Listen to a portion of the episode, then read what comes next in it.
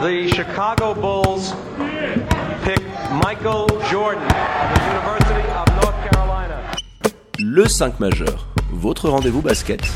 Il retourne l'animal. Oh Mais c'est incroyable Animé par David et Florian.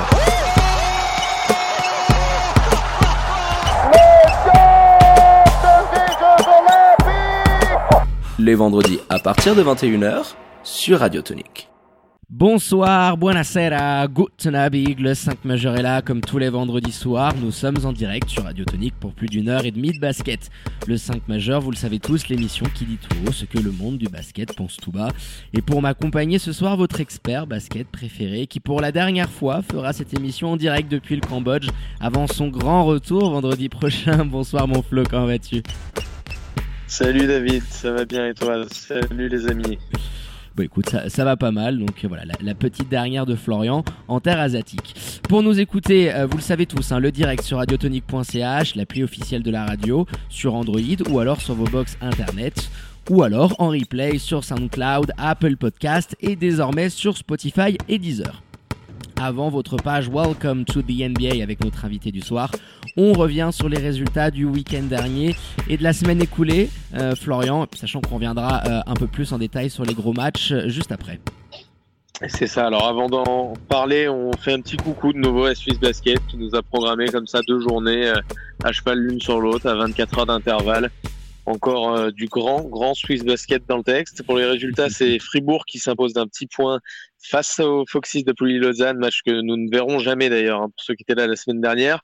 Belle victoire également de Star Wings devant Lugano, 91 à 84. Massagno dispose sur le fil 79 à 707 face à une équipe de Suisse centrale toujours en progression dans les intentions de, jeu. Je les ai trouvés pas mal encore une fois. Genève a disposé facilement de Nyon, 96 à, 60, à 72, pardon. Et Neuchâtel, tout juste remis euh, du Final Four, l'emporte sur des Veuvezans qui s'éteignent quand même un petit à petit avec une seule victoire sur les six derniers matchs. Ça commence à se compliquer un peu pour Vevey. Hein. Et ouais, ouais, t'as raison. Et puis surtout avec euh, le match qui suivait euh, derrière pour eux, c'était, euh, c'était un petit peu costaud. Bah, concernant le week-end dernier, maintenant, Florian, on va revenir dessus. Massagno s'imposait facilement 119 à 88 hein, dans le carton du week-end face à Puy-Ozan, bien emmené par Douzan Mladian. Hein. On sait que tu l'aimes bien, hein, le mage noir, auteur de 22 points à 100% au shoot.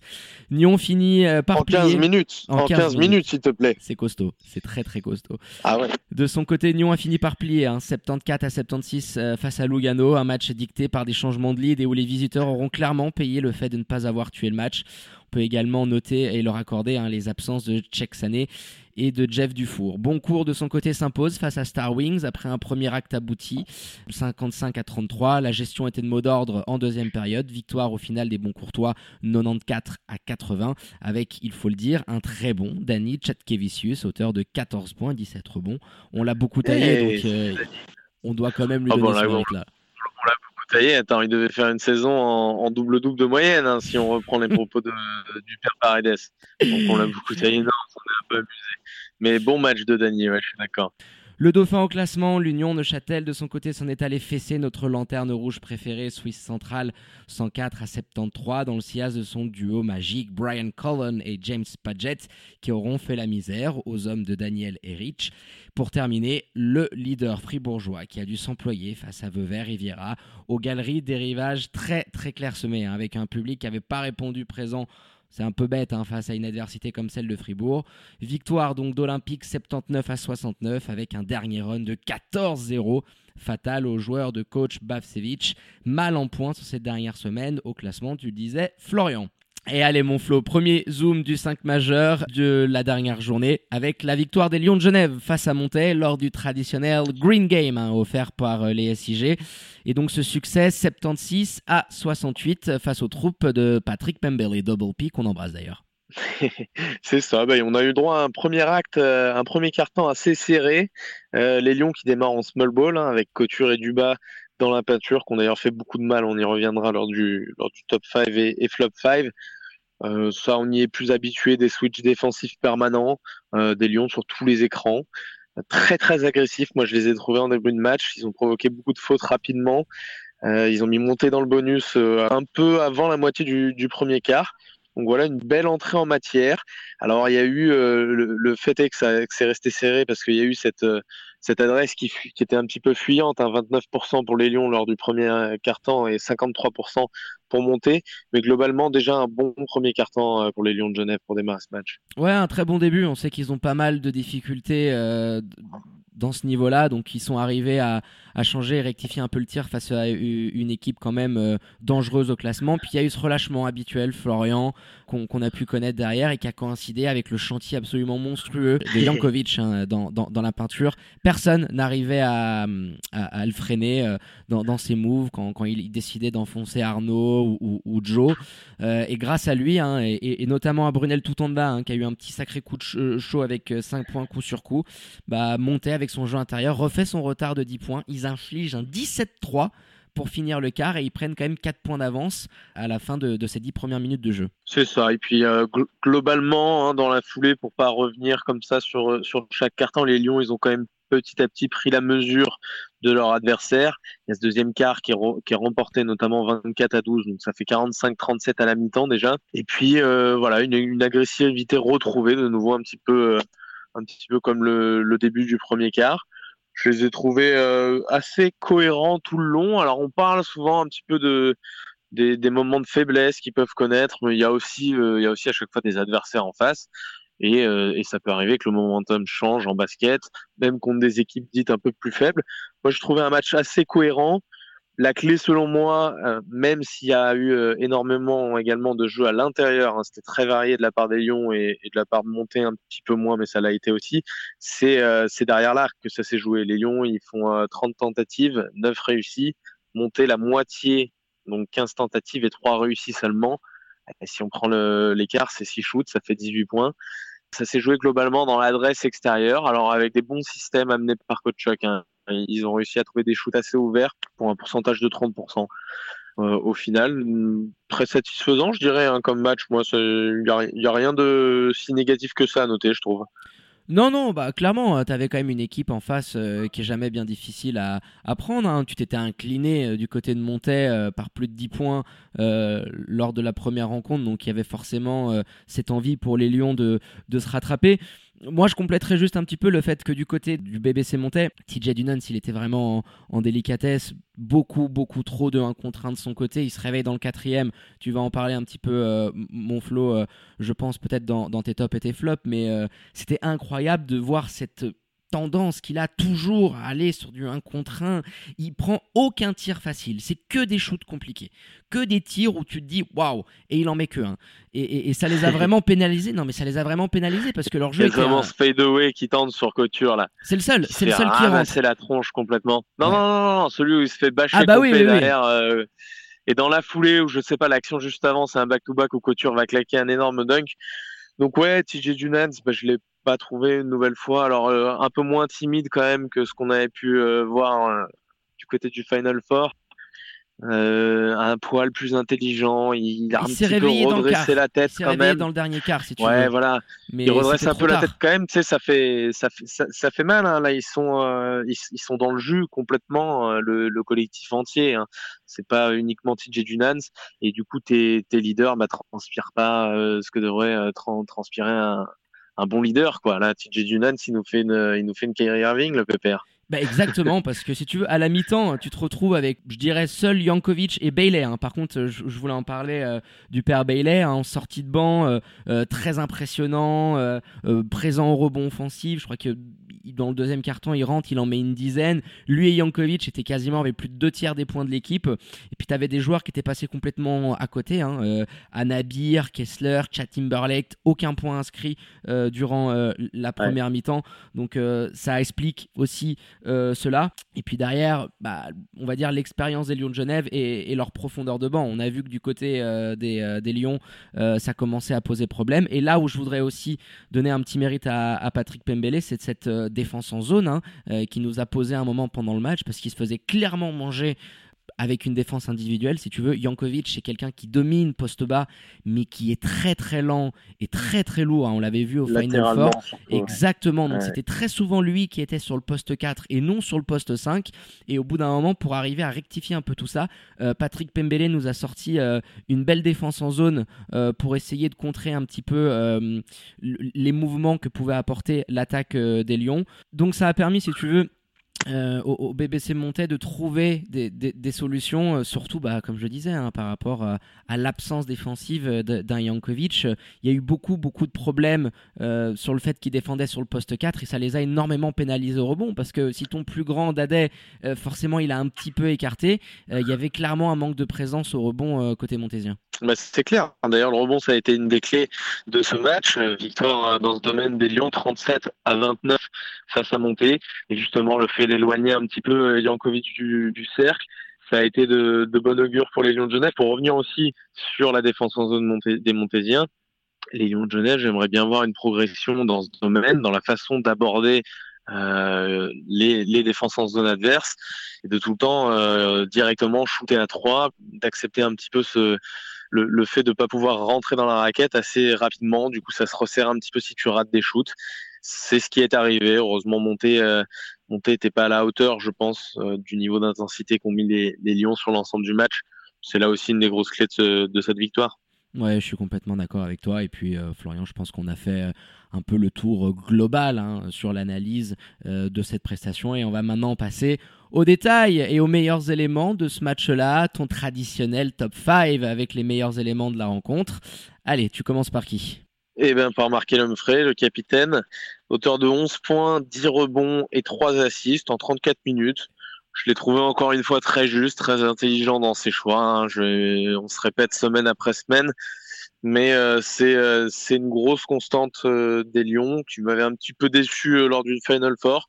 Ça fait plaisir de le revoir à ce niveau-là. Markel Humphrey, il a l'air bien frais physiquement premier membre du, top 5. Ouais, en Cannes, hein, franchement, il est assez impressionnant là-dessus. Euh, dans les transitions, tu sens qu'il a repris du poil de la bête. Euh, donc, euh, bah, comme d'habitude, hein, il faudrait qu'on recompte, mais je pense que ça doit faire quand même un paquet de matchs. qui, qui en championnat qu'il est présent dans le top 5. Hein, sa, sa, constance est quand même à, à, mettre en exergue.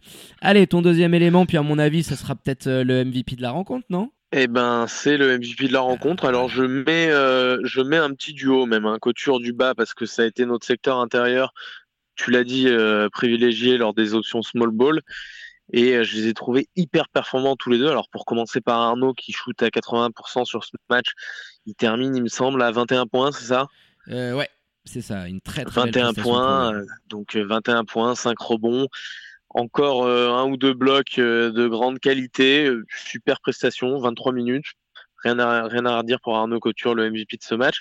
Et puis Joe Duba, 17 points, un apport offensif intéressant. On l'a dit dans la continuité de, de ce qu'on avait déjà énoncé il y a deux, trois semaines, le fait qu'il joue un petit peu plus vite, qu'il soit un petit peu plus à l'aise. Et c'est encore 5 assists pour lui et 7 rebonds. Donc avec ces 17 points, ça fait quand même une belle feuille de, une belle feuille de stats pardon, pour le secteur intérieur des Lions qui a complètement mangé Milos Jankovic, on en a parlé tout à l'heure. Oui, une très belle relation poste 4, poste 5. Hein. Ça s'est très souvent vu. Hein. Du, bas, du bas qui servait souvent Arnaud. Il suffisait d'un ou deux écrans, si tu veux, pour complètement sortir Jankovic de sa zone.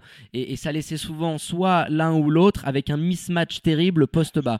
Donc là où les Lions ont été intelligents avec la défense en zone, c'est d'être capable, par moment, même si tu le disais, ils auraient pu mieux attaquer euh, ce qu'avait proposé Patrick Pembele. C'était quand même la, capacité à trouver soit l'un, soit l'autre et de profiter de l'avantage de taille.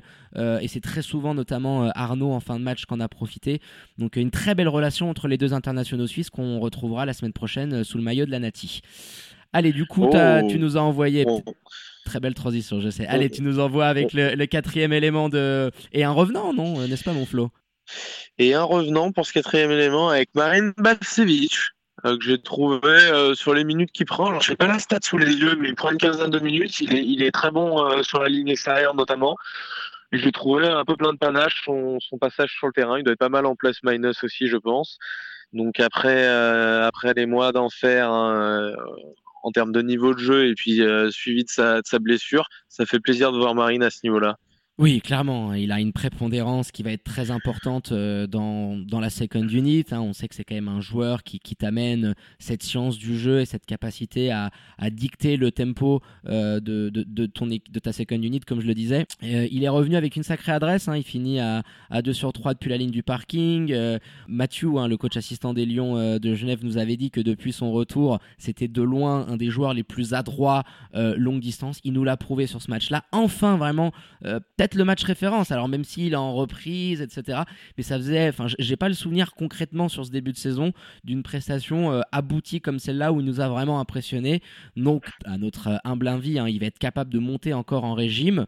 Et euh, c'est clair que pour euh, la fin de saison, ça serait quand même pas mal pour les Lions de Genève euh, d'avoir leur meneur backup qui, monte en température. Allez, on passe maintenant à ton dernier élément de ton top 5, Florian, avec très probablement le pivot du BBC monté.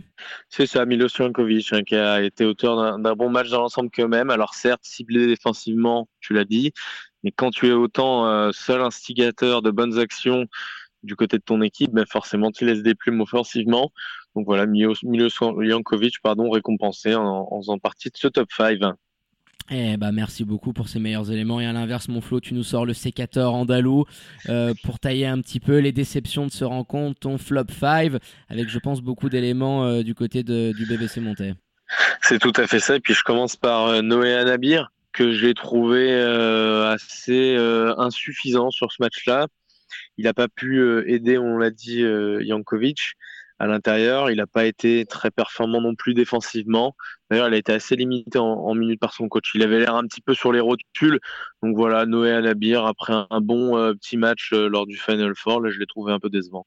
Ouais, on n'a pas trop compris. Peut-être que physiquement, il était un petit peu euh, à la peine. Il aurait pu amener un petit peu plus de, spacing et de défense avec, euh, avec ses problèmes pour, euh, pour Milos Jankovic. Donc voilà, on attend de voir ce que ça pourra donner pour la suite. Lui qui nous avait beaucoup, beaucoup plu du côté de Montreux. Allez, tu poursuis avec ton deuxième élément de ce flop 5 C'est ça. Et puis je vais faire un petit duo d'extérieur avec Marlon Kessler et Chad Timberlake que j'ai trouvé assez décevant. C'est un secteur qui a fait énormément défaut. Hein. On l'a déjà évoqué euh, au Montésien face au Lyon de Genève et du coup. Euh, bah, Chad Timberlake, Marlon Kessler, je sais pas combien ça, ça compile de points, mais pas grand chose. Et défensivement, surtout, ils ont été énormément à la peine, euh, notamment Chad. Ça commence un peu à devenir un problème d'ailleurs du côté de, de Monté, je pense. Chad Timberlake et, son niveau défensif. Bah, c'est Très simple, hein. 4 points pour Chad Timberlake, un 0 pointé pour Marlon euh, Kessler qui a à peine tenté une petite, euh, une petite bombinette depuis le parking. Euh, beaucoup, beaucoup trop calme, euh, sans vraie agressivité. Euh, on sentait que par moments ils étaient un petit peu perdus sur le terrain. Donc oui, euh, concernant Charles Timberlake, ce sont des prestations qui, qui s'enchaînent un petit peu de ce côté-là. Donc à voir comment les troupes de Patrick Pombélé vont, réagir par rapport à ça. Mais, mais ça fait plusieurs matchs où il passe clairement à travers le, meneur de jeu de Monté. Allez, tu poursuis, puis là je pense que tu vas peut-être passer du côté des Lions de Genève, non? Ouais, Samir Seic, que j'ai trouvé assez décevant, moi, hein, que ce soit euh, au niveau technique, euh, purement sur le parquet, et puis au niveau de, du body language, pardon, un petit peu de, de ce qui transpirait de son attitude. J'ai pas trouvé ça top du tout. Euh, on en profite d'ailleurs hein, pour, pour en parler. Je vais te laisser en parler de, de l'arrivée de, de qui, qui vient renforcer le secteur intérieur des Lions. Exactement. À voir ce qui va se passer pour, pour Samir. Ouais, mon Flo, la petite LCM Bomb, The Five Bomb qu'on vous a lâché hier à peu près sur les coups de 18h avec l'arrivée du pivot américain, âgé de 25 ans, 2m08, un sacré bébé euh, qui vient en provenance du club qatari de Qatar Sports Club de Doha. Il était en début de saison du côté de Pologne, il a pas mal bourlingué en Europe, hein, euh, en Hongrie, en Italie, également en Argentine. Donc euh, voilà, un joueur réputé pour être un vrai protecteur de cercle. Il y a une expérience en FIBA Europe Cup notamment. il avait pété des records de bloc hein, du côté de l'université de Chattanooga. Donc euh, voilà, enfin un pivot qui vient faire mm. écho euh, aux nombreuses euh, critiques hein, qu'on avait pu adresser sur le manque de profondeur des Lions de Genève sur le poste 5. Donc enfin un protecteur de cercle, hein, Florian, pour les Lions de Genève. C'était un besoin criant. Donc on attend de voir un petit peu comment ça va se goupiller, notamment en termes de concurrence, avec ces 5 joueurs étrangers maintenant présents dans l'effectif des Lions. Tu ne peux en aligner que 3 plus 1. Donc ça sera toute la question de savoir comment comment Coach Chuck va arriver à gérer un petit peu tout ça, sachant que Samir Seic hein, sera bel et bien de la partie face à Fribourg. Justin est qualifié pour la rencontre face au leader olympique ce week-end. Après, il est peut-être un peu à court de, à court de jeu. il s'est entraîné, je crois, hier, c'était son premier entraînement, donc je ne sais pas vraiment s'il pourra débuter dès ce week-end-là. Qu'est-ce que tu en penses, toi, un petit peu de cette gestion d'avoir cinq joueurs comme ça étrangers dans ton effectif? Mais pour moi, elle est, euh, elle est clairement pas possible. Hein. Tu avais l'air plutôt euh, d'accord du coup avec le, le, fait de pouvoir gérer comme ça avec un joueur hors de la feuille de match chaque semaine. Bah, je pense que ça peut t'amener de la concurrence, si tu veux. Ça peut t'amener de la concurrence. On avait vu Seic qui avait charbonné avec l'arrivée de Papé Badji et qui avait réalisé son meilleur mois sous les Lions de Genève. Euh, ça peut peut-être aussi remettre un ah, mais d'accord, mais tu vas pas embaucher, tu vas pas embaucher chaque euh, semaine un nouveau larron euh, pour que Samir Seic puisse être motivé. non, mais tu vois ce que je veux dire. Ton argumentaire, je, je le conçois. Si on est en début de saison, de se dire qu'il y a énormément de matchs et énormément de compétitions. Là, les Lions de Genève n'en ont plus qu'une à disputer. Hors playoff, il y aura qu'un match par semaine. Il me semble qu'il en reste, il en reste 4-5 là. Donc, ça peut pas ça peut pas être viable. Et puis si ton objectif c'est d'être performant euh, aux abords de, de, ta demi et de ta finale de playoff là où tu vas avoir les gros morceaux à, à rencontrer tu peux pas te permettre de euh, reposer par exemple Justin Tuyo euh, une semaine sur deux ou Samir Seic tu es obligé d'aller à fond avec avec un de ces deux éléments. Pour moi ce serait une erreur de faire l'inverse. On va voir comment ça va être géré. J'espère que ce sera bien géré en tout cas. Mais voilà, tu peux dans ce championnat-là et à ce moment-là de la saison, pour moi, c'est impossible de demander à un de tes étrangers de se reposer parce que tu prépares les grandes échéances à venir et donc tout le monde doit être pleinement investi. Et ce ne sera pas le cas dans un championnat de ce niveau si un joueur doit euh, s'asseoir sur le banc, euh, enfin en tribune, même une, semaine sur deux. Donc euh, on va voir comment ça va être géré de, ce côté-là, du côté des Lions maintenant qu'on a donné cette petite euh, information. On va essayer de passer à ton dernier élément, mon Flo, de ce flop 5. Qui, nous as-tu choisi? Eh ben, le père Jean, qui n'a pas fait un match exceptionnel. Alors, défensivement en délicatesse, mais ça, je l'apprends à personne. Il arrive de temps en temps à bien défendre par séquence, mais globalement, c'est pas un, grand défenseur. Et forcément, pour un joueur unidimensionnel comme lui, eh ben, euh, tu rates quelques shoots, hein, pareil que pour Mickey, et ça fait vite un, mauvais match. Donc voilà, euh, Robbie plutôt que Mickey Maroto, mais les deux auraient pu faire euh, l'affaire pour finir ce, top ce flop 5. Pardon. Ouais, moi j'aurais mis Mickey Maroto que j'ai trouvé vraiment en délicatesse sur, sur cette rencontre-là, dans ses sorties dans ses sorties de système, hein, tu sais, où il, prend ce, double, ce double screen pour essayer d'avoir un, catch and shot. Euh, je l'ai pas trouvé euh, dynamique dans, ses meilleures dispositions. Les deux ont enchaîné beaucoup de pertes de balles et, euh, de tirs casse-croûte. Donc voilà, l'un ou l'autre aurait fait la paire, clairement, dans ton flop 5. Allez, on a fait le tour, mon Flo, sur cette rencontre des Lions de Genève euh, face au BBC Montais. Et on va passer maintenant au classement hein, de cette Helena après 18 journées. Toujours hein, notre leader, Fribourg Olympique, qui caracole avec 17 victoires pour une seule petite défaite, talonnée euh, de l'Union Neuchâtel avec deux défaites et des Lions de Genève qui complètent le podium. Voilà, trois défaites pour les Lions de Genève. Et puis Spinelli, Massagno en quatrième position avec 12 euh, victoires pour 6 défaites. Le BBC monté Chablais est 5e, 10 victoires, 8 défaites. Suivi de Vevey Rivera, 6e, avec 7 victoires et 11 défaites. On retrouve à la 7 place le BC Boncourt hein, avec le même bilan euh, que les Veuvezans. À la 8 place et dernier pour l'instant spot qui peut amener en playoff les Tigers de Lugano de Pape Badji avec un bilan de 6 victoires pour 12 défaites. Égalité avec les 9e, les Balois de Star Wings. 10e le BBC Nyon, 5 victoires pour 13 défaites. Euh, égalité avec Pouilly Lausanne hein, qui est juste derrière 11e, même bilan. Et en lanterne rouge, toujours Suisse centrale, deux petites victoires pour 16 défaites. Et avec notre lanterne rouge préféré. Bah écoute Manflo, on en profite pour clôturer cette magnifique page Swiss Basket et on revient après la pause sans toi Florian puisque ce soir c'est Tom qui nous accompagnera pour la partie Welcome to the NBA. On reviendra avec notre invité du soir sur la semaine écoulée outre-Atlantique. À tout de suite dans le 5 majeur et à la semaine prochaine mon Flo. Ciao ciao. Salut David, salut les vous êtes de retour dans le 5 majeur, l'émission qui dit tout haut ce que le monde du basket pense tout bas, en direct sur Radio Tonique, et on va sans plus tarder ouvrir notre page Welcome to the NBA Jingle.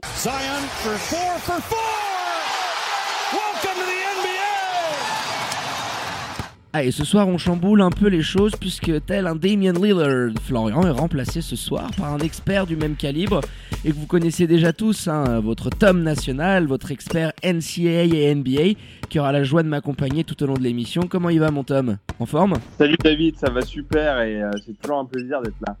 Eh ben écoute, merci à toi de, de remplacer notre Florian confiance hein, pour euh, nous pondre une émission de high level. Vous le savez tous, hein, le All-Star Weekend démarrant euh, dès ce soir du côté de Chicago, on vous a concocté un petit 5 majeur version All-Star. Avec pour commencer du coup sur notre backcourt, eh ben, l'actu des Cavs de Cleveland avec notre invité d'histoire pour parler de la franchise de l'Ohio.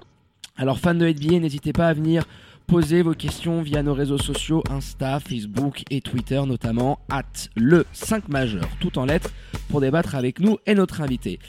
Et bien justement, sur le bas court ce soir, je vous le disais, il est suisse et ça fait plaisir d'avoir un compatriote sur les ondes de Radio Tonique puisque c'est Antoine des Cavs France qui nous accompagne ce soir. Bonsoir Antoine, comment vas-tu? Ça va bien, merci beaucoup pour euh, l'invitation. C'est un énorme plaisir de participer à cette émission et de pouvoir parler de basket et de NBA avec des compatriotes. Eh bien, écoute, euh, le plaisir est, clairement partagé.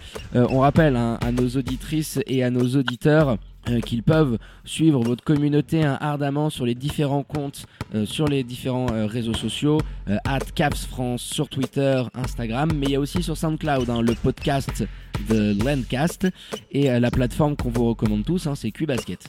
Exactement. Et vous pouvez aussi nous retrouver directement sur www.capsfrance.com.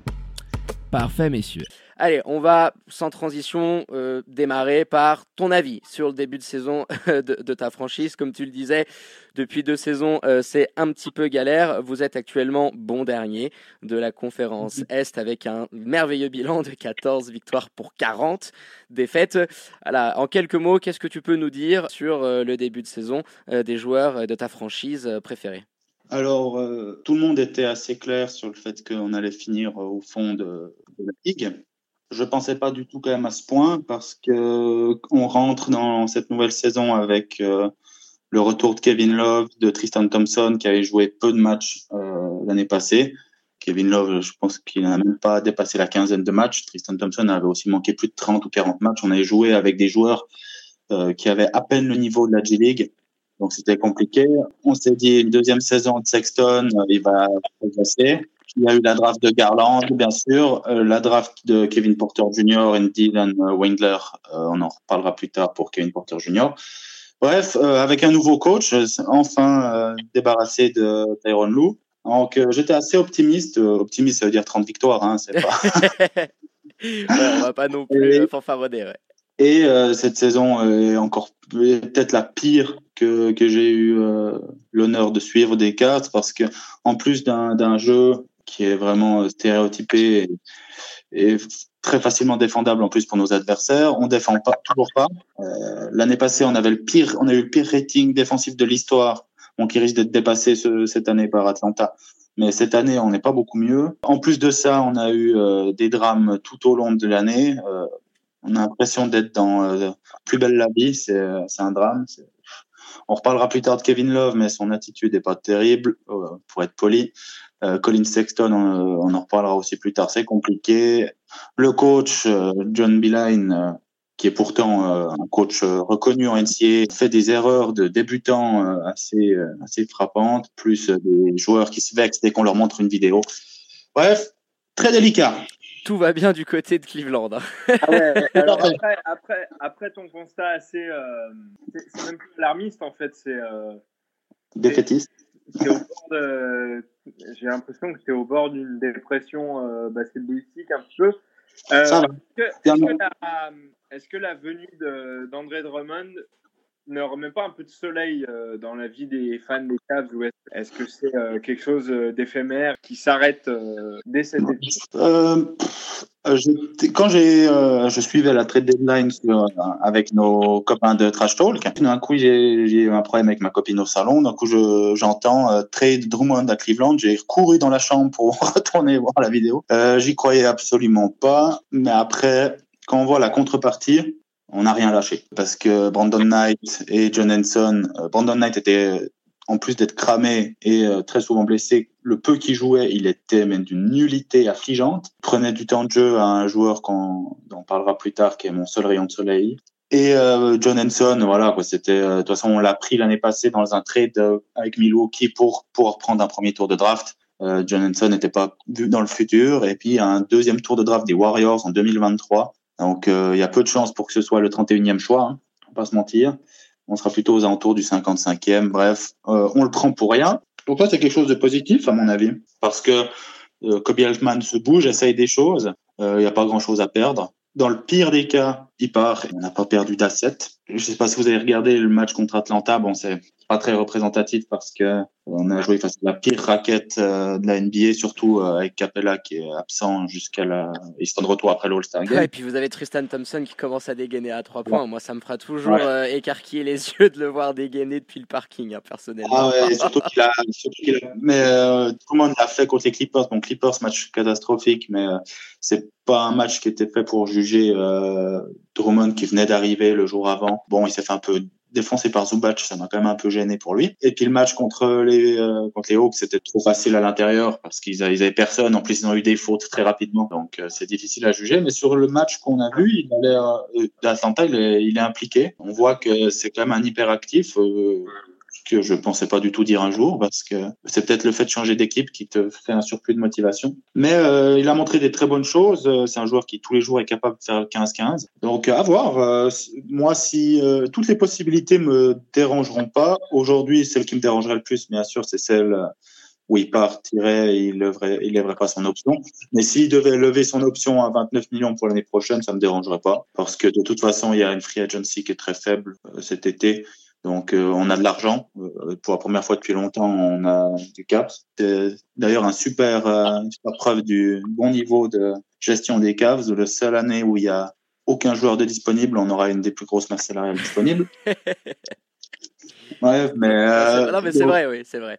Après, c'était dur, euh, juste pour compléter, euh, l'après LeBron James, je veux dire, quand tu vois tous les contrats que vous aviez, hein, JR euh, qui était, qui était pas loin des 20 millions, il fallait un petit peu faire le ménage et tirer le trait sur ces contrats. C'était très bien fait. Un petit peu poison, donc. Tout à fait. Je pense Tout à fait, c'était très bien vous fait. Avez pris la, la bonne option. Hein, là-dessus. la, seule, la seule erreur, parce que là je me moque un peu de la gestion de Kobe Altman, mais il a fait plus ou moins du bon boulot à part sur un deux points, je suis pas d'accord, mais euh, plus ou moins du bon boulot euh, pour le fait de dégager. Il a dégagé des contrats, euh, il, a, il a optimisé notre euh, notre faible niveau en prenant énormément de tours de draft dans le futur. Alors c'est pas ouais, sur le Thunder qui en a récupéré un wagon de premier choix. Il a pris énormément de deuxième choix, mais il a il a déblayé comme il a pu. Moi, Drummond, euh, je suis assez intéressé de voir avec Kevin Love. Ils sont assez proches. Peut-être que ça va enfin réveiller Kevin Love. Euh, surtout lui redonner un peu d'envie de, jouer au basket. Euh, s'il prolonge sur le long terme avec un contrat euh, aux alentours des 20, 20 annuels, ça me dérangerait pas.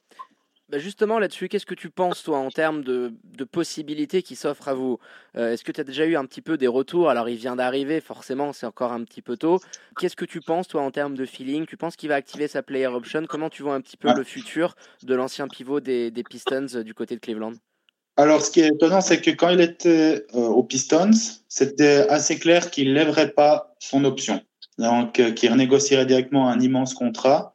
Sauf que je pense qu'il a remarqué que euh, sa valeur était pas si haute que ça. Et d'après les, premières rumeurs aux États-Unis, ça vient de Sam Amico. Attention, c'est pas le gars le plus fiable au monde. Il partirait à l'heure actuelle sur le fait de prendre sa player option qui est à 20, 29 ou 28 et quelques.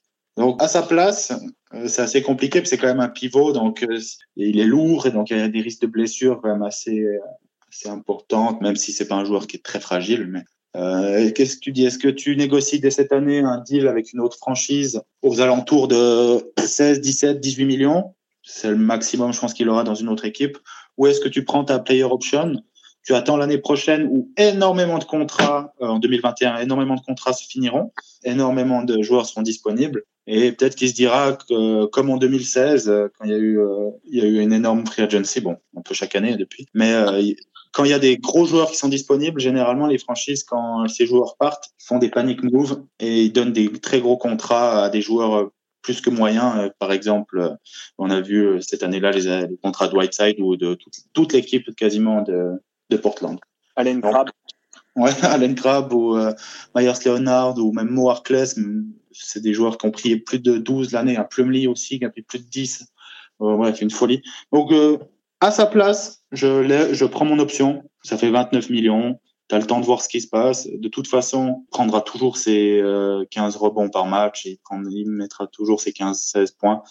Il risque pas grand-chose à rester. Puis tu t'en as parlé justement de cette combinaison, hein, de cette euh, possible euh, raquette que vous pourriez avoir avec Kevin Love, euh, ça a été un des dossiers très très épineux des derniers mois. On a vu le mal-être hein, qui était le sien après ce match où il avait clairement, on se rappelle tous hein, cette image, jeté le ballon euh, sur le pauvre Shady Hoshman, qui est allé récupérer quand même un bon petit coup de sifflet derrière, qui s'en était bien sorti. Il y a clairement un mal-être pour l'ancien joueur des Wolves. Qu'est-ce que toi tu penses déjà pour commencer de la gestion de votre front office par rapport au dossier épineux qui est celui du champion olympique? C'est compliqué. Moi, quand, quand il a re-signé son contrat, je crois que c'était l'année passée pour cette année. Ouais, c'était l'année passée, c'est ça. Ouais. Vous avez, vous l'avez. L'année passée, j'ai tout de suite trouvé trop cher. J'ai toujours été du côté de ceux qui défendaient Kevin Love quand, quand il y avait encore LeBron et Kyrie parce que c'est il a eu un peu le même traitement que Bosch a eu à l'époque quand il était au hit. Bah, c'est le troisième larron hein, qui doit un petit peu être dans l'ombre des deux premiers, hein. mais il, le faisait relativement bien. On peut pas lui enlever hein. sur la finale de 2016. il est quand même à un sacré niveau. Il, était, il a toujours été excellent avec Cleveland dans son plan de jeu. Il a, il a toujours fait ce qu'on lui a demandé. Il n'a eu qu'un seul problème, c'est qu'il ne peut pas jouer face à Draymond Green. Donc, le problème, c'est que quand il jouait Draymond Green, c'était soit en finale, soit dans des matchs euh, hyper médiatisés. Donc, dans la tête de tout le monde, il était nul. Alors que Toronto, Atlanta ou les Celtics en playoff parlaient hébreu quand ils voyaient jouer euh, Kevin Love en face. Hein. Euh, même alors même alors Ford, euh, qui est pourtant reconnu comme étant un, bon défenseur, quand il y avait la raquette Tristan, Kevin Love qui arrivait, eh ben c'était du pain béni pour euh, la franchise de l'Ohio. Ils l'ont payé trop cher. Ça, c'est sûr. Après, Kevin Love, euh, j'ai de la peine avec son comportement parce que quand il signe son contrat, c'est l'année passée, il a vu qu'il restait plus personne, que Cleveland a déjà fait des, des moves pour prendre des contrats plus ou moins toxiques. Pas quand il le signe, mais juste après. Euh, je pense pas que Kobe Altman a été malhonnête en lui promettant des playoffs euh, dès l'année passée. En tout cas, j'espère pas. Et euh, on lui donne 113 millions, non, pardon, 120 millions. C'est 120, millions, c'est ça, sur 4 ans. 120 millions sur 4. Alors, c'est un contrat que je pensais très intelligent parce qu'en fait, il est à 28, après, il monte à 31, deux ans de suite, et après, il redescend en 2022-2023. D'ailleurs, le, le, front office a fait pas mal de contrats comme ça, comme Larry Nance ou Cedi Osman, où ils ont prévu le fait qu'on allait être mauvais ces années-là et ils ont blindé les premières années de contrat. Et quand, en théorie, si on draft bien et qu'on commence à réfléchir, on sera de retour, ces contrats rediminuent. Donc ça, c'est pas mal, ça pourrait être intelligent. Le problème, c'est que Kevin Love, il fait la gueule. Alors, je comprends que quelqu'un qui a qui a vécu des années très compliquées au point de vue euh, individuel, hein, euh, collectif, pardon, parce qu'individuel était très fort, mais dans le Minnesota, je comprends que quand tu viens à Cleveland, tu fais euh, quatre finales de suite, tu es habitué aux médias, tu es habitué à l'attention de, toute la, de tout un pays, même du monde entier sur la planète basket. Je peux comprendre que ce soit difficile de se retrouver dans cette situation-là. Mais quand tu signes, euh, j'espère quand même qu'il était au courant de, ce que, de où il signait il n'y a pas eu de surprise, il n'y a pas eu de gros trade un jour après qu'il ait signé. J'en veux un peu, oui, à Kevin Love parce qu'il a toujours montré une attitude exceptionnelle, euh, même quand il était critiqué très difficile, très durement hein, par les médias et par tous les fans, euh, surtout de Cleveland. Hein. Mais il faut pas qu'il oublie qu'avant Cleveland, il n'a pas fait un seul match de playoff, qu'à ce rythme-là, les équipes qui voudront bien le prendre, c'est des équipes de fond de tableau. Hein. Aujourd'hui, qui va mettre, euh, qui va prendre Kevin Love pour jouer le titre ou même aller une finale de conf? Quand, tu, quand il va toucher 30 millions par année. Ah bah, on Personne. on attendait un petit peu les, éventuellement les, les Blazers de ce côté-là. Tiens, justement, euh, mon Tom, si tu étais un petit peu euh, en mode Madame Irma du côté du front office euh, des Cavs, tu fais quoi, toi, comme move cet été pour l'ancien joueur des T-Wolves? Moi, il y a juste un truc qu'on n'a pas, qu'on a oublié de préciser. Ah bah vas-y, précise, hein, tu es là pour ça. Et, hein. je pense, je pense c'est important de, de, rappeler, c'est que Kevin Love, c'est quand même quelqu'un qui a connu des épisodes de dépression et donc, je dis pas que ce soit des circonstances atténuantes, je dis simplement que c'est possible que pour lui, ce soit plus compliqué de faire partie d'un projet de reconstruction à cause peut-être d'une sensibilité émotionnelle plus forte que les autres. Tu as totalement raison. C'est clair, tu as totalement raison là-dessus. Par contre, l'argent ne fait pas le bonheur, mais quand tu es payé 30 millions pour jouer au basket voilà. Bah, demandez à un certain Nicolas B hein, du côté de Charlotte, qu'est-ce qu'il en pense. Hein. ouais, ou bien de. Mais après, après ça, après ils vivent dans un autre monde, donc ouais, clairement. C'est même, même, un commentaire que j'aurais pas dû faire. Mais euh, Kevin Love, il a toujours prouvé que c'était quelqu'un de très intelligent, peut-être même trop. Bah, c'est peut-être pour ça qu'il est émotionnellement, euh, je sais pas quel terme utiliser, friable, on dirait quand il signe son contrat, il, il savait, c'est ça qui me dérange avec lui. Quand il signe son contrat, il savait très bien où il, où il était. En plus, il débarque pas que part. Il sait où il est, il connaît tout le monde dans la franchise, il sait vers où on va aller. Alors, je, pense quand même que l'année passée, euh, Tyrone Lou a fait pas mal de mal parce que il a voulu faire croire à l'équipe qu'on allait continuer à jouer euh, les playoffs. quand tu vois les déclarations de Tristan Thompson l'année passée ou George Hill, c'était assez calamiteux. Euh, donc peut-être qu'il a été euh, biaisé par, euh, par cette, cette vision-là, mais qui continue juste à faire son job et puis, puis voilà. En plus, il se fait du mal parce qu'il veut partir à tout prix. À voir maintenant avec Drummond qu'est-ce qui se passe. Ils sont, ils sont proches, ils ont le même agent, sauf erreur. Et Ils ont été ensemble du côté de Team USA aussi, donc voilà, il y a une certaine proximité entre les deux, donc c'est sûr que ça peut être intéressant pour vous si la mayonnaise prend un petit peu entre deux joueurs qu'on attendait partant et qui finalement vont peut-être se retrouver une année de plus du côté de Cleveland et ça peut te faire euh, une sacrée raquette. Hein. Regardez de l'année dernière, un Griffin Drummond, ça a suffi pour qualifier les Pistons. Et je pense que c'est plus fort que. Oui, c'est clairement plus, c'est plus complémentaire. Donc si la mayonnaise prend un peu bien, euh, que tu arrives à, développer des, jeunes joueurs, tu peux avoir peut-être une équipe qui tient beaucoup plus la route et qui peut alors je dis pas se mêler pour la au playoff pour l'année prochaine, hein, parce qu'on va me traiter pour un, on va me prendre pour un fou, mais déjà faire euh, meilleure figure que ce que tu es, que es en train de faire, surtout avec le, petit duo de jeunes que vous avez. Hein, la, transition est, toute parfaite. Euh, Colin Sexton, Darius Garland. Alors, moi, ma question. Sujet sensible. Sujet sensible. Euh, j'avoue, hein, et c'est mes considérations personnelles à, Bibi, hein, je suis pas fan des deux meneurs de jeu, mais ça, c'est mes considérations à moi. Pour commencer, qu'est-ce que tu penses, toi, de la compatibilité entre les deux meneurs? Parce que même si Sexton joue sur l'arrière, je considère vraiment ces deux joueurs comme des meneurs de jeu. Euh, ah, quelle, est la compatibilité que tu vois entre euh, vos deux derniers euh, hauts choix, hein, puisqu'ils sont tous les deux top 10 des deux dernières drafts? Et est-ce que tu vois un futur possible avec ces deux joueurs sur votre bas-court du côté des Cavs? Absolument pas. Bon, aucune c'est clair. aucune chance. Euh, Tom, il connaît bien la NCA, euh, peut-être pourra parler encore plus de ses joueurs, mais je n'arrive pas à comprendre ces mots, ces choix du front office. Alors, euh, cette année, prendre Garland, quand je vois la suite de la draft qui a eu les choix d'après, hein, je me dis pourquoi pas, parce que le reste n'était pas hyper talentueux je préfère toujours. Bah, je sais pas. Moi, moi j'ai dit j'aurais pris Cam Reddish même à, leur place. Mais ouais, du PJ Washington, du Tyler Hero qui est sorti un petit peu après. Donc euh, oui, il y avait, quand même des bons clients. Le si problème de Darius Garland, ça, ça reste que pratiquement personne ne l'a vu jouer en NCAA, vu qu'il s'est blessé au bout de match. Ça avait été le même problème, euh, bon, euh, avec d'autres résultats en, en, carrière, mais par exemple avec Kyrie Irving qui a joué que 11 matchs pour Duke, qui était blessé. Et puis euh, Colin Sexton, il a eu des euh, grosses perfs quand il était à Alabama, notamment. Euh, une, ouais. Une où il était seul. Trois, ils ont fini à 3 contre 5. ils ont fini le match à 3 contre 5. Il a emmené Alabama vers une victoire improbable. C'est le genre de perfs qui peuvent taper dans l'œil des, des scouts. Donc, j'ai le sentiment peut-être que les Cavs ont peut-être fait leur draft sur un claquement de doigts en se disant on a vu telle grosse perf de Darius Garland quand il était, euh, par exemple, au Hoop Summit où il avait, euh, il avait été très très bon. Et on a vu telle grosse perf de Colin Sexton quand il a amené euh, deux, de ses, deux de ses copains vers une victoire contre Sanga. Je ne peux pas mettre à défaut le staff scouting des, des Cavs. Moi, je te dis, je préfère à ce jour, si tu me demandes de, si on est devant une falaise et tu me demandes de pousser un des deux, tu pousses lequel ah, je, fais, je fais comme Léonidas dans 300 et puis je pousse Sexton. Ok. Euh, bah vas-y, dis-nous un petit peu pourquoi tu, tu, préfères rester avec euh, Garland sur ton poste. je veux juste, juste encore un point sur la complémentarité des deux. Oui, vas-y. Quand moi j'ai vu la draft, d'ailleurs, euh, tout le monde disait ah mais ils veulent se, ils veulent se prendre exemple sur le back, le back court de Portland. Moi j'ai une question pour vous. Euh, le backcourt de Portland avec Damien Lillard, qui est un joueur euh, exceptionnel, hein, euh, et qui est aussi, quand il est sorti, sauf erreur, il a fait trois ou quatre ans de, de fac, hein, donc il sort pas avec le même bagage que Garland. qui en a fait, qui a fait cinq matchs. Ouais. mais comment tu peux prendre comme exemple une franchise qui, avec ce bac court là, ne gagnera jamais?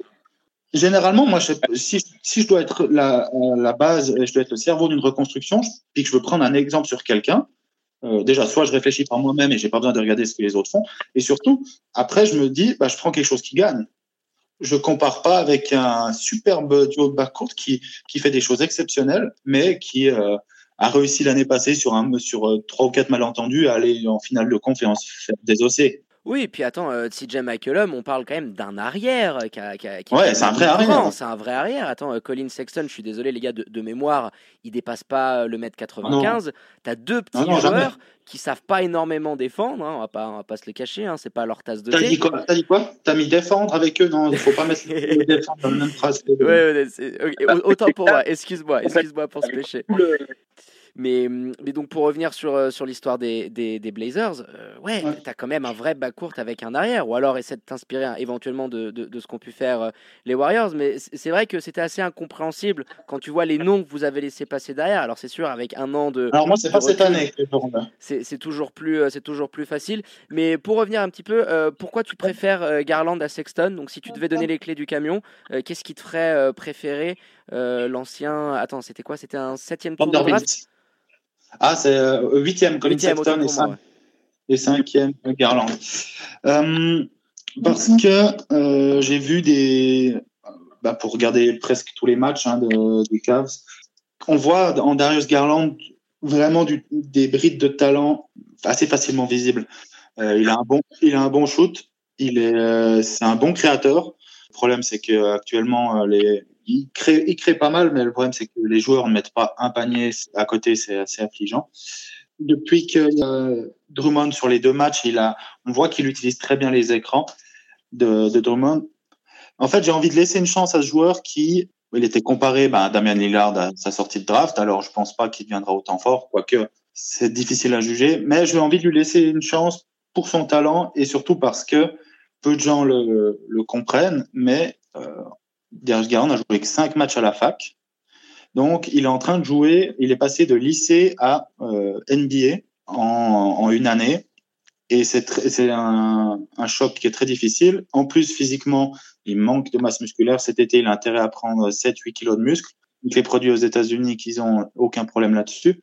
Mais, Au pire, il demandera à Dede Eton euh, de lui filer euh, quelques petites adresses euh, ou John ouais, ils ont deux trois bons docteurs. parce que la seule, le seul truc qu'on n'a pas encore fait cette année, c'est le dopage. Donc, bah, encore heureux, s'il y, a, y a un seul joueur qui se dope dans notre équipe, il se cache bien. et puis Sexton, moi, je, je, suis assez dur avec lui, mais en fait, je vois pas d'avenir. C'est un, moi, je on en, a, on en parle assez souvent avec les autres membres du compte pour moi, Sexton, c'est John Wall qui s'est pas passé. C'est un dragster, il va hyper, il il hyper vite, il finit bien, il a un bon pull-up, faut lui laisser, mais euh, il est pas fiable du tout à trois points, c'est les montagnes russes. Hein. Euh, mais c'est vraiment les, c'est vraiment d'un coup, il va être à 45% sur un mois, puis le mois d'après, il est à 18 quoi. Et surtout, euh, mon Dieu, il comprend rien au jeu. C'est un soliste. Euh, lui, il devrait être. Ah, par contre, tu me demandes qui je dois prendre sur un playground. Je prends Sexton. Mais sur un parc NBA, euh, le nombre de fois où tu vois des coupes, il y a certains joueurs qui savent bien faire des coupes à, Cleveland, on en a que deux. En fait, c'est Osman, mais bon, il manque un peu de, jus. Et puis un joueur dont on va parler plus tard, c'est Kevin Porter Jr. Mais le nombre de, de coupes qu'il fait, où euh, il aurait, il aurait mieux fait de rester à sa place parce que de toute façon, Sexton ne voit absolument pas. Donc, à choisir, euh, je prends Garland qui peut plus facilement se mettre dans un collectif que Sexton qui sera un solide. Sexton, c'est, ouais, comme je dis, John Wall s'en passe ou euh, au mieux, au mieux vraiment, ce sera un Jordan Clarkson dans le, le, rôle, pas dans le style que Clarkson qui est beaucoup plus sur le shoot, mais un, un joueur de banc qui te mettra 15, 18 points tous les soirs, avec des pourcentages qui fluctuent euh, c'est intéressant parce que là, on, parle des, on parle des jeunes de la franchise, tout ça. On va parler maintenant de quelqu'un qui connaît assez bien euh, les jeunes pour les avoir coachés pendant de nombreuses années en NCAA.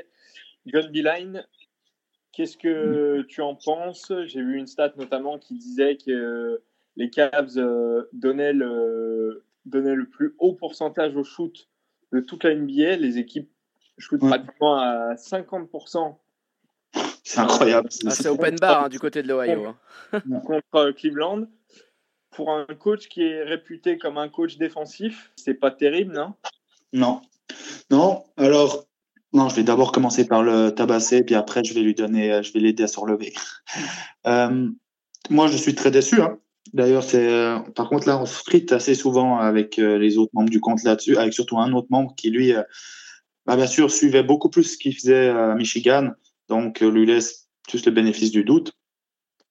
Mais prendre un, prendre un, un coach comme John Beeline, qui est très âgé, hein, je pense qu'il a, je pense c'était il a vécu l'invention de l'imprimante, de l'impression en tout cas.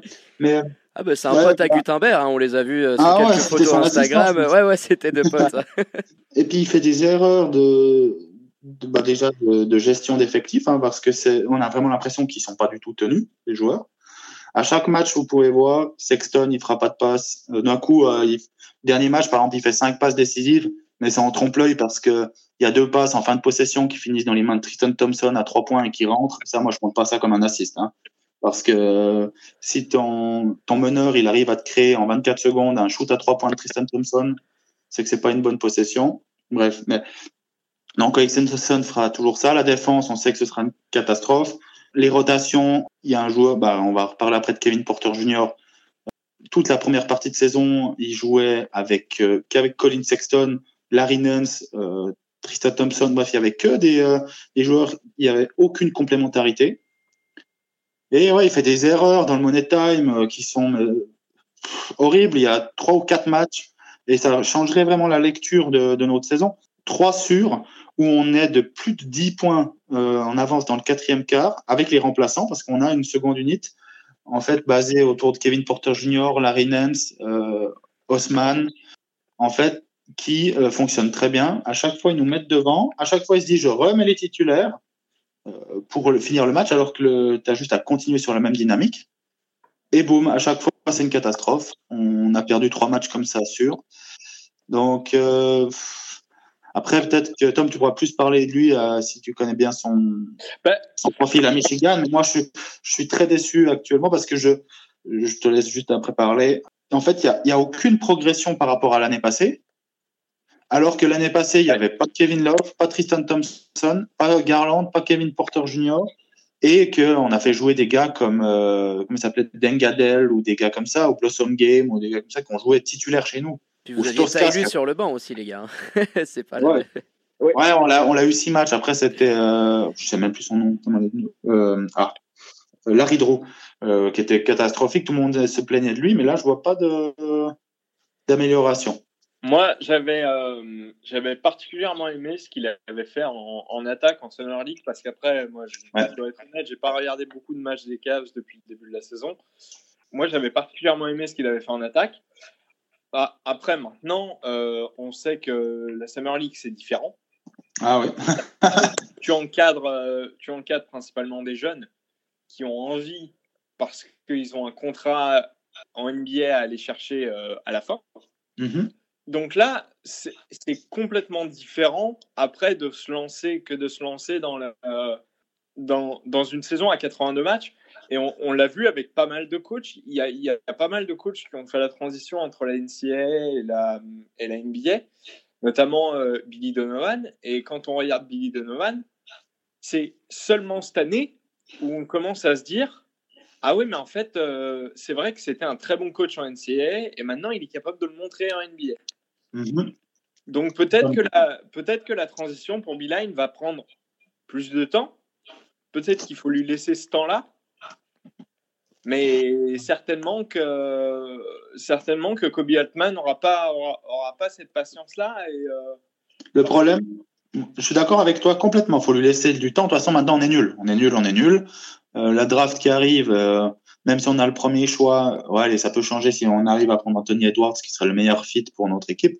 Mais entre la draft assez pauvre et la free agency assez pauvre de cet été, on aura une équipe nouveau bof l'année prochaine, donc autant le garder. Mais il a, il a 67 ans. Euh, sans dire que, sans dire qu'il a, il a la retraite, tu vas pas lui laisser 3-4 ans, quoi. Ouais.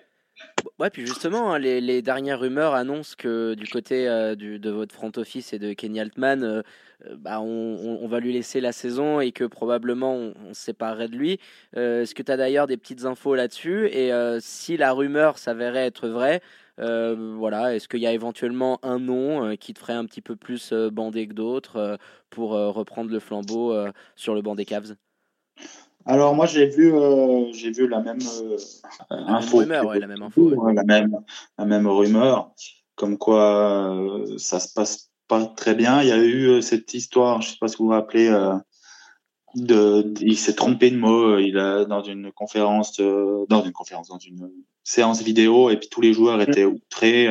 Kobe Altman a fait le voyage en jet illico pour aller parler à tout parce qu'on était en, en en déplacement, à parler avec tous les joueurs, savoir déjà à ce moment-là s'il fallait le licencier ou pas.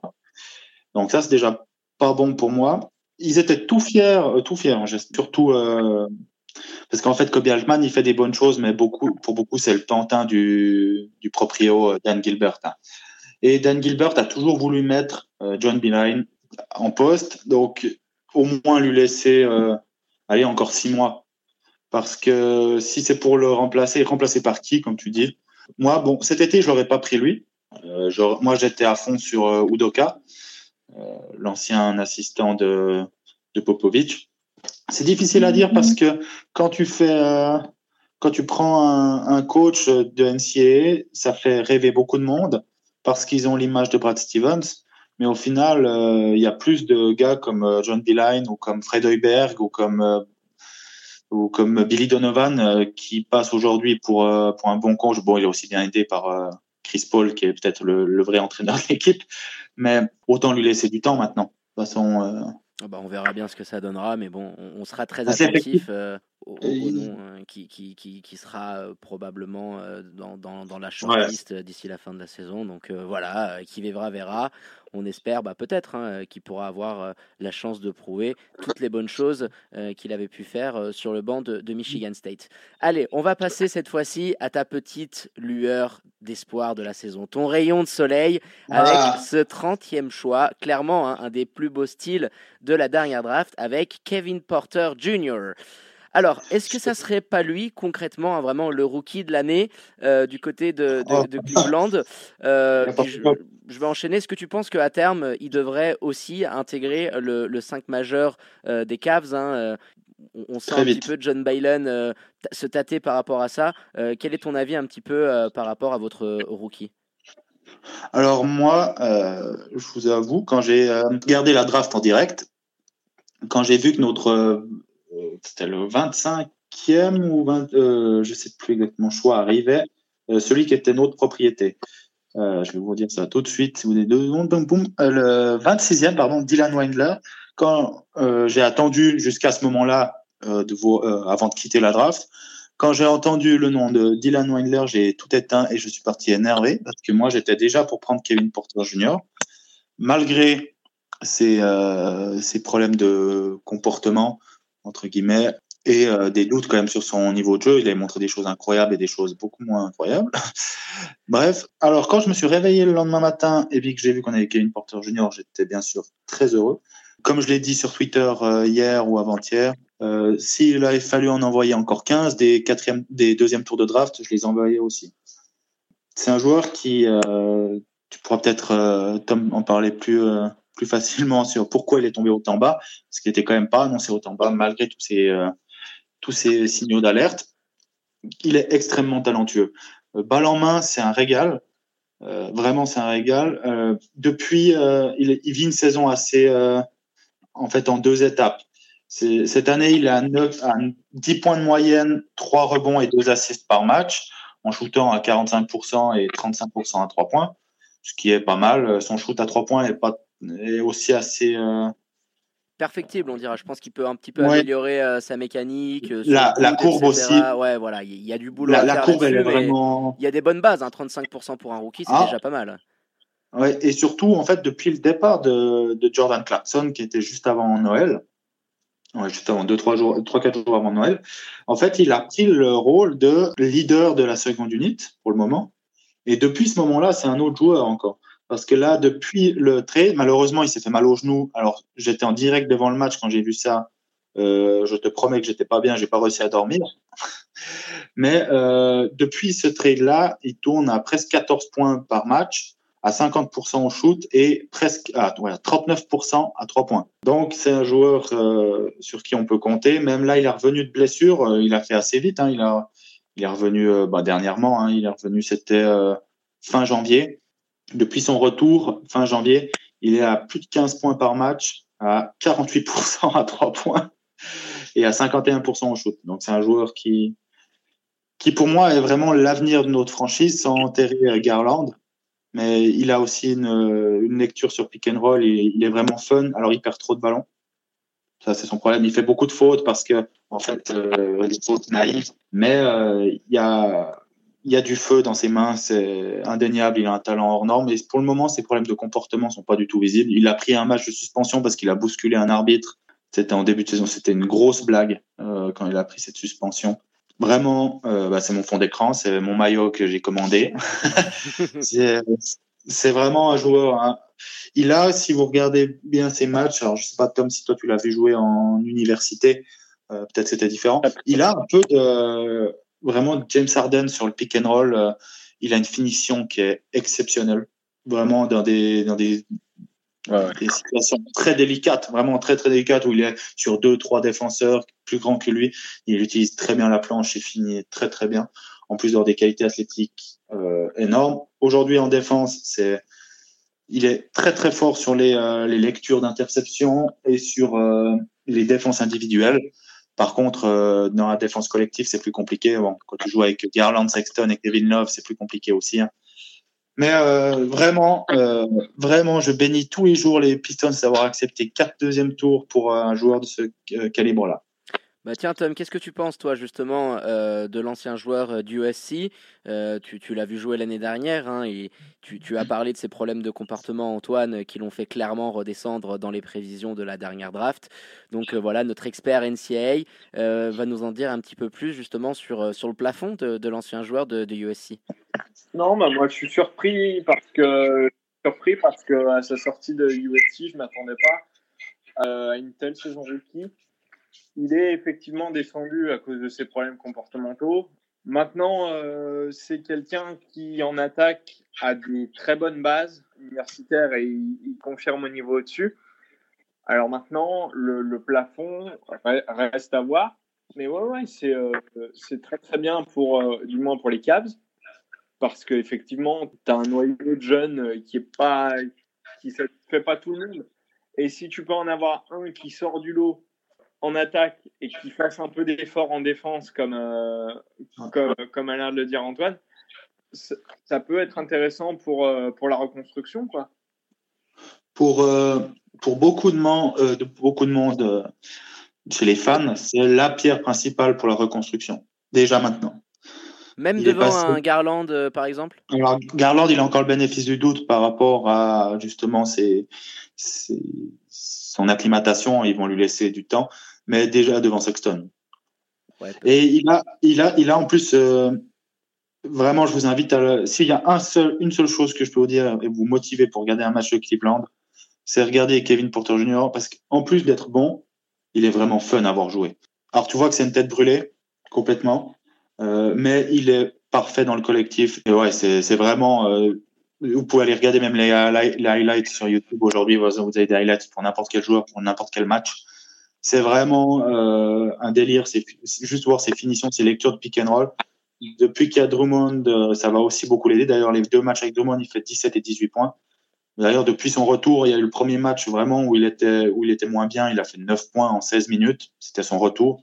Mais sinon, euh, je dis depuis euh, le, match d'après, en 7 matchs, il joue 27 minutes par match, c'est quand même pas mal. Hein. Et là, il est à ouais, 16 points, 3 rebonds, 3, 3 passes à 50% au shoot. C'est euh, une bouffée d'air frais. Depuis, euh, ça fait depuis, depuis Kyrie Irving, j'ai pas ressenti euh, telle excitation devant un de nos rookies. Bah écoute, on espère que ça pourra, ça pourra enchaîner hein, par rapport à ça. On, ah, totalement, bien sûr. Beaucoup, euh... La progression n'est pas linéaire, donc c'est toujours euh, difficile de se projeter. Mais moi, je, je, je pense sur, les, sur ce que j'en vois, vraiment, ça peut offensivement et avec ses qualités athlétiques, il peut faire les minima en défense. Ça peut vraiment devenir un délire en attaque. Si je devais le comparer à un joueur actuel, il y en a peu parce qu'il a un peu de James Harden. Vraiment, dans le, pick and roll, il y a vraiment du James Harden. le fait qu'il soit gaucher, ça aide aussi au mimétisme. Mais et puis, il prend peu de shoot. Hein. Là, il en prend 11 par match, ce qui est pas énorme. Bon, c'est pas mal pour un rookie, mais euh, il fait il fait pas des stats en prenant euh, comme des fois on voit sur certains rookies les premières la première année quand il surtout quand ils sont des équipes faibles où ils marquent 15 16 points c'est bien mais en prenant 15 ou 16 shoots c'est tout de suite moins bien. Et du coup euh, donc là on a fait un petit peu le tour de de ta vision des Cavs pour l'avenir d'ici 2021 à la grosse free agency où vous, allez pouvoir aller euh, C'est c'est dommage peut-être une année trop tôt cette grosse free agency parce qu'on a des bases. On a une équipe qui est pas autant faible que nos résultats le, disent, même si on a eu des euh, on a le problème c'est qu'on a deux rookies, euh, deux sophomores, un coach rookie donc c'est compliqué, on fait des erreurs bêtes. Mais on a des bases avec, euh, comme, j'ai dit, Kevin Porter Jr., Larry Nance, euh, dont personne ne parle, mais qui est un super joueur, un, un tarif assez bon, hein, il est en dessous de 10 millions l'année. Euh, Cedi Osman aussi, qui a un contrat très bas. On a ça. Après, on a, il faut trouver un juste milieu avec Garland et Sexton. Moi, je suis pas contre garder les deux. Hein. Par contre, il faut qu'il y en ait un qui aille sur le banc. Et euh, je verrais très bien Sexton ça. Et avec tout ça, l'entourer, il faut, il faut avoir de la chance vraiment cet été à la draft parce que cette, année, c'est une draft qui est annoncée faible. Euh, après, je me méfie toujours des drafts annoncés faibles parce que, par exemple, la draft 2016 était annoncée. Euh, non, c'est laquelle? La draft de Andrew Wiggins, quoi, 2014 ou, 2014 ça 2014, hein, je crois bien. 2014, ouais. ouais. 2014, tout le monde disait c'était la draft du siècle pour finir, il n'y a pas eu grand chose. Puis 2015, tout le monde disait ah non, c'est une draft beaucoup plus faible, il n'y a pas grand chose. Puis pour finir, il y a Towns, Russell, Porzingis, Booker, toute la clique. Bah, il y a Osman, il y a Montrezarel, bref. Il y a toujours des bons joueurs à prendre, mais cette année, vu nos besoins, il nous faut vraiment un poste 3. Et je pense qu'il n'y a que Anthony Edwards qui peut vraiment faire le, le, le travail dans la future QV. Mais euh, avant, on a si Drummond reste euh, avec Kevin Love, avec euh, Larry Nance, si on arrive à signer Tristan Thompson pour un contrat honnête, ça fait quand même qu'on aura une des meilleures raquettes euh, de l'Est, c'est sûr, peut-être même de la Ligue en termes de, de, qualité et quantité. Si comme première rotation intérieure, tu as Tristan Thompson et Larry Nance, c'est super solide. Donc il y a quelque chose, il y a quelque chose à faire, mais il faut il faut que dès l'année prochaine, on gagne des matchs parce que sinon, même avec beaucoup d'argent, euh, on risque d'avoir énormément de peine d'être attractif euh, sur le marché des agents libres en 2021. Même s'il va y avoir beaucoup de déçus chez les joueurs, parce qu'il y a presque toute la ligue qui sera free agent, mais euh, il va falloir d'ici là avoir fait le nécessaire pour être attractif. Bah écoute, merci hein, franchement euh, d'avoir fait ce, ce, petit tour euh, en long, en large et en travers euh, sur ta franchise préférée. Hein. C'est pas la meilleure période hein, pour parler des Cavs. Hein. T'aurais peut-être préféré qu'on t'appelle il y a 2-3 ans en arrière. Ça aurait, été, ça aurait été un petit peu plus glorieux pour toi. Mais c'est différent, mais après il y a toujours autant de plaisir tant qu'il y a je dis, il y, a des, il y a des Kevin Porter Jr. qui donnent envie toujours, même quand tu es au fond. J'imagine, par exemple, pour les femmes d'Enix, quand ils ont Archie Barrett qui joue, c'est la même chose. Ou les Hawks avec Trey Young. C'est cyclique, la NBA. Donc, je pense pas qu'on reviendra un jour au niveau, euh, ou pas, pas avant un sacré moment au niveau d'avec LeBron James, mais au moins, l'avantage avec Cleveland, c'est que tu t'ennuies jamais parce que même quand il n'y a pas LeBron ou même quand il y avait LeBron aussi beaucoup, il y a toujours des drames. Allez messieurs, on va terminer là-dessus et on va clôturer cette émission. Je tenais à remercier de nouveau Antoine infiniment hein, de la communauté Cavs France d'avoir été parmi nous. C'était un plaisir de t'avoir à nos antennes Antoine, donc merci à toi. Merci beaucoup, c'était un énorme plaisir de participer à cette émission. N'hésitez pas à me réinviter eh ben écoute, euh, on n'hésitera pas, hein, que ce soit pour la NBA ou même pour euh, parler de notre beau championnat suisse. Et puis on garde le meilleur pour la fin. Hein. Merci mon Tom d'avoir plus que suppléé notre Florian national euh, ce soir, hein, comme on dit en NBA, next man step, step up. Et on te dit du coup à très bientôt, puisque la fin de, saison NCA approche à grands pas. Et on aura la chance d'avoir quelques billets de notre expert du championnat universitaire sur la March Madness qui arrive à grands pas. Eh ben écoute, merci à toi. Ouais, c'est toujours un plaisir, c'était cool. Effectivement, ouais, on est euh, presque à la fin de la saison régulière euh, NCAA, donc on va rentrer dans les choses sérieuses. On va rentrer dans les tournois de conférence pour se qualifier dans la March Madness. Et après, on fera euh, un point toutes les semaines sur ces tournois de conférence, donc de qualification, et derrière le grand tournoi que tout le monde attend avec des grosses surprises, on l'espère. On espère avec un, une March Madness aussi dingue que celle de l'année dernière. Eh ben allez, quant à moi, je rappelle juste à nos auditrices et auditeurs que le podcast il sera très rapidement disponible sur les diverses plateformes dès demain matin. Rendez-vous semaine prochaine avec le grand retour de votre expert basket qui sera avec moi dans les studios. Très bonne fin de soirée à toutes et à tous sur les ondes de Radio Tonique. Portez-vous bien, faites pas les fous et à vendredi prochain, 21h, pour un nouvel épisode du 5 majeur, l'émission qui dit tout haut ce que le monde du basket pense tout bas. À ciao, bonsoir.